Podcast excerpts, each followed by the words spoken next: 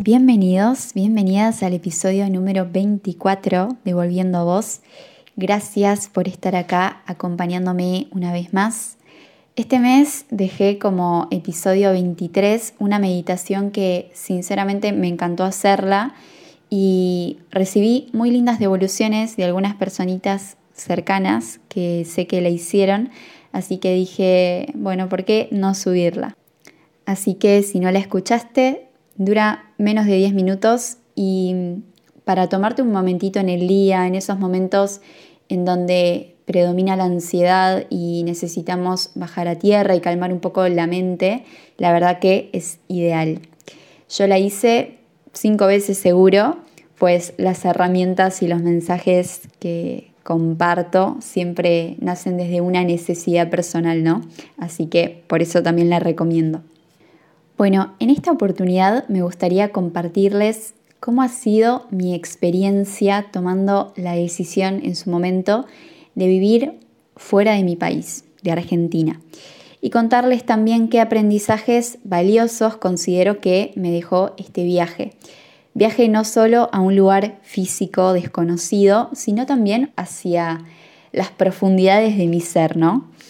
Así que si pasaste por la misma experiencia o si te gustaría transitarla en algún momento, o incluso si te resuena por algún motivo, acompáñame en este ratito que vamos a indagar un poquito más sobre este tema que está tan en boca de todos últimamente.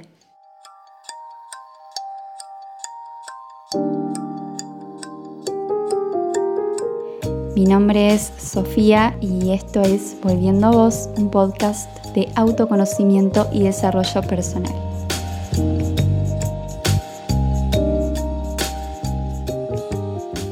Bueno, para dar un poco de contexto, desde hace muchos años habitaba en mí un deseo muy genuino de explorar qué había más allá de mi universo conocido, ¿no?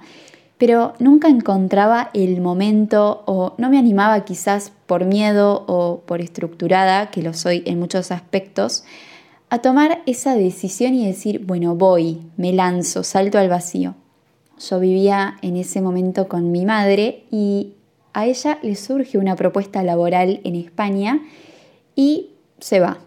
Cuestión que yo decidí quedarme porque estaba ya rindiendo las últimas tres materias que me quedaban pendientes eh, en la universidad, pero sí que fue ahí donde este deseo que yo venía teniendo hace tanto tiempo empezó a presentarse en mi presente como una oportunidad.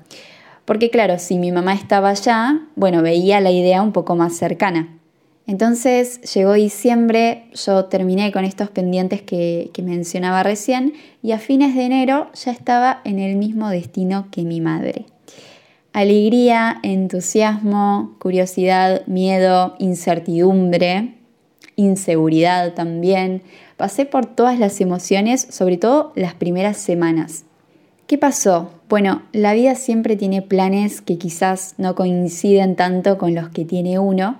Fue así que a las tres semanas de reencontrarme con mi mamá en un pueblo que estaba bastante a las afueras de, de Cádiz, los que conocen sabrán, llega la noticia de que ella tenía que volver de forma urgente a Argentina por una situación personal, ¿no? Entonces, en el medio del drama, porque fue drama, eh, bueno, tenía que tomar yo también una decisión, quedarme y atravesar por esta experiencia sola con los recursos que tenía o volver y quizás perder esta oportunidad que me estaba regalando la vida esa que pedí con tantas fuerzas, con tantas ganas, a veces un poco más consciente, a veces un poco menos. Pero decidí quedarme y el primero de marzo comenzó la aventura, podría decirse.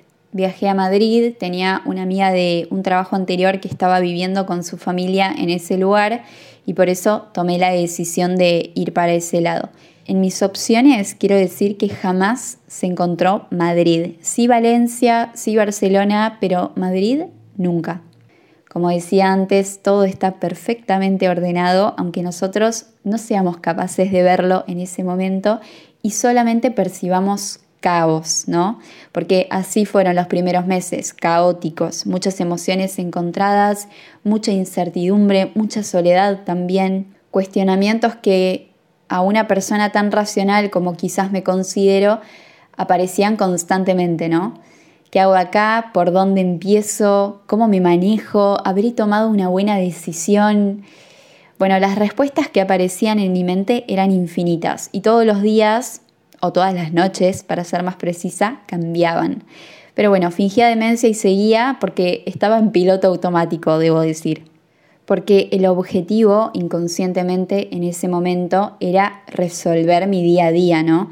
Sobre todo en cuanto a la parte de trámites, de documentación. Mis abuelos eran italianos, así que sí que viajé con ciudadanía, pero el asunto no terminaba ahí. Tenía que tener un número de identidad extranjera, un permiso para trabajar, seguro médico o seguridad social, una cuenta de banco, un lugar donde vivir, no olvidemos este detalle. Por suerte, la habitación pude conseguirla una semana antes de partir a Madrid y esto es una historia aparte porque fue magia, literal. Pero bueno, quizás en otro episodio, si hacemos una parte 2, amplíe cómo sucedió esto. Bueno, así que ese era el escenario un poco de los primeros meses, ¿no? Conseguir trabajo también fue un proceso difícil. Transité por varios hasta que di a los tres meses más o menos eh, con uno con el que sí me sentía cómoda y me sentía tranquila y tenía algo que ver conmigo eh, que no había sucedido hasta ese momento. De hecho, en el primer trabajo que conseguí, si alguno de mis roomies me está escuchando, puede dar fe de que es 100% real. La pasé muy mal, lloraba todos los días antes de entrar y cuando terminaba mi horario también. Pero bueno, pasó el tiempo y claramente algunas cosas se fueron acomodando, otras quizás tardaron un poquito más y quizás viéndolo en perspectiva fueron un impedimento para que yo decidiera seguir quedándome. Pero yo creo que lo importante es no arrepentirse, saber que uno internamente siente hasta dónde, hasta cuándo. Y mi elección de volver después de un año fue plenamente consciente y con bastante meditación previa porque sentía que era una etapa que no sé si había terminado del todo, pero sí necesitaba una pausa para realmente volver a casa, volver a mi centro y entender hacia dónde estaba yendo y hacia dónde quería ir genuinamente, ¿no? Los aprendizajes que viví en este viaje, que un poco la vida me propuso emprender, fueron infinitos e incluso siento que muchos aún no los tengo completamente conscientes o integrados de alguna forma. Pero acá van los tres que siento que sí, que me cambiaron totalmente la forma de percibir mi realidad y que impactaron de alguna manera en mi vida de forma positiva, ¿no? Lo primero que rescato es que hay que tener mucha valentía para animarse a dar un salto al vacío sin ningún tipo de certezas y abrirse realmente a vivir una experiencia que sin importar los resultados te cambia la vida. Por lo menos yo lo viví de esa forma. Viajar es un proceso de transformación y de autodescubrimiento porque ya no hay terreno conocido. Todo el tiempo nos vamos a encontrar con escenarios que son completamente diferentes a los que estamos acostumbrados. Por lo tanto, nos volvemos a conocer a nosotros mismos una y otra vez. Entonces, el primer aprendizaje tiene que ver con esto, ¿no? Que viajar siempre va a ser una oportunidad para profundizar en nuestro autoconocimiento. En mi experiencia, entré siendo una niña y esta decisión y todo lo que implicó transitarla me convirtió, puedo decir, en una mujer. Y esto me lleva al segundo aprendizaje, que es que viajar, sobre todo solo o sola, también te regala la posibilidad de hacerte cargo 100% de vos mismo, ¿no? Asumir que esa responsabilidad es completamente propia. Entonces aprendes a resolver desde las cuestiones más simples hasta las cuestiones que son más complejas, siempre de forma independiente. Y en mi caso fue algo que realmente me llevó a tener la certeza de que, de que puedo, ¿no? De que sola también puedo Obviamente siempre es esencial tener una red de contención. Por mi parte la encontré en mis eh, compañeros de piso que se volvieron realmente mi familia y me dieron siempre su apoyo y su amor. Eh, pero en definitiva estábamos todos en la misma, ¿no? Y en esa situación de decir, bueno, me las tengo que arreglar de alguna forma, y la realidad es que creces muchísimo en muy poco tiempo y lo que más rescato en este sentido es la flexibilidad que uno gana cuando emigra, ¿no? Yo tuve que romper con muchas estructuras y muchas limitaciones con las que venía hace mucho tiempo, porque si no, la realidad es que no sobrevivía. Es adaptarte o adaptarte. Por ejemplo, yo nunca me hubiese imaginado vivir con otras personas y lo terminé haciendo y no solo eso, sino que es lo que me permitió vivir mis mejores momentos en ese lugar, porque en Argentina por lo menos eh, no está esta costumbre de compartir un departamento con personas que no sean íntimos, una pareja, una mejor amiga, eh, padre, madre, hermana. Eh, así que como segundo gran aprendizaje, la experiencia probablemente te transforme en una persona mucho más independiente, flexible y adulta. Como tercer punto que me gustaría rescatar, y es algo que mencionaron mucho en la encuesta que dejé en Instagram, sobre qué fue lo más valioso que aprendiste si tuviste la posibilidad de emigrar en algún momento. Y no me sorprendió que la mayoría de las respuestas fue esto de valorar mucho más lo que uno tiene. Cuando estás en casa muchas veces no somos plenamente conscientes del valor de las cosas, de los afectos, hasta de lo que puede sonar básico como, no sé, elegir qué quiero desayunar o con qué shampoo me quiero lavar el pelo. Cuando emigras, sobre todo los primeros meses o incluso más, hasta que uno logra acomodarse eh, y la realidad es que no tenés las mismas posibilidades. Hablo siempre desde mi vivencia y mi experiencia. Hay que ajustar los cinturones y adaptarse a lo que hay. Por ejemplo, un trabajo que no harías ni loco quizás en tu país, eh, o qué sé yo, privarte de ciertos gustos que quizás en casa sí te los podías dar con mucha más frecuencia, desde, no sé, ir a merendar hasta cortarte el pelo, que en mi caso yo soy de cuidarme muchísimo y esta limitación sí que la sentí bastante. Bueno, si bien prometí dejar tres aprendizajes que me haya dejado esta experiencia de vivir afuera por un tiempo, la realidad es que podría estar hablando horas sobre todo esto que me transformó de alguna manera. Pero el mensaje que me gustaría dejar en este episodio, que quizás tenga una parte 2, es que si estás pensando en emigrar, vivirlo siempre, siempre va a ser una experiencia que te va a transformar.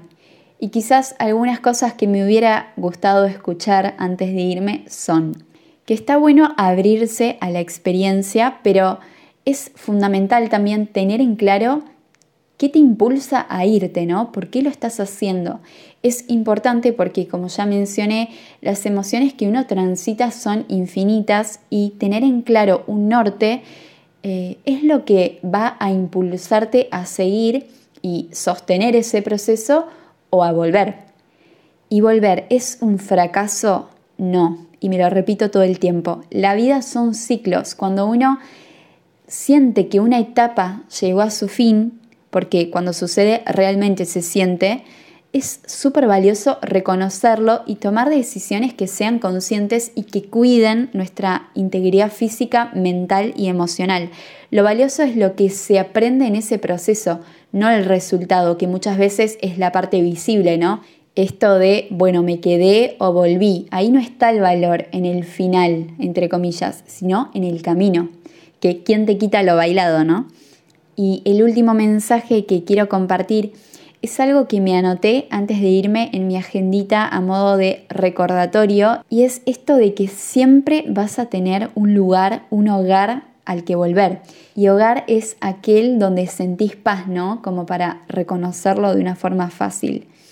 Así que hasta acá el episodio de hoy. Espero que te haya gustado, aportado en algún sentido. Me pareció interesante hablar de este tema porque quizás está muy romantizado el hecho de irse a vivir a otro lugar y no siempre se habla del lado B. Lo que puedo decir es que emigrar y decidir quedarse en otro lugar viviendo para siempre no es para todos, mm, sinceramente, pero vivir la experiencia de irte por un tiempo quizás sí puede llegar a ser para todo aquel que sienta esa curiosidad de saber, bueno, ¿qué hay? ¿Qué más hay por fuera de mi zona de confort, no? Los dejo con esta última reflexión. Gracias una vez más por apoyar este espacio estando del otro lado. Nos encontramos la próxima. Les mando un abrazo enorme.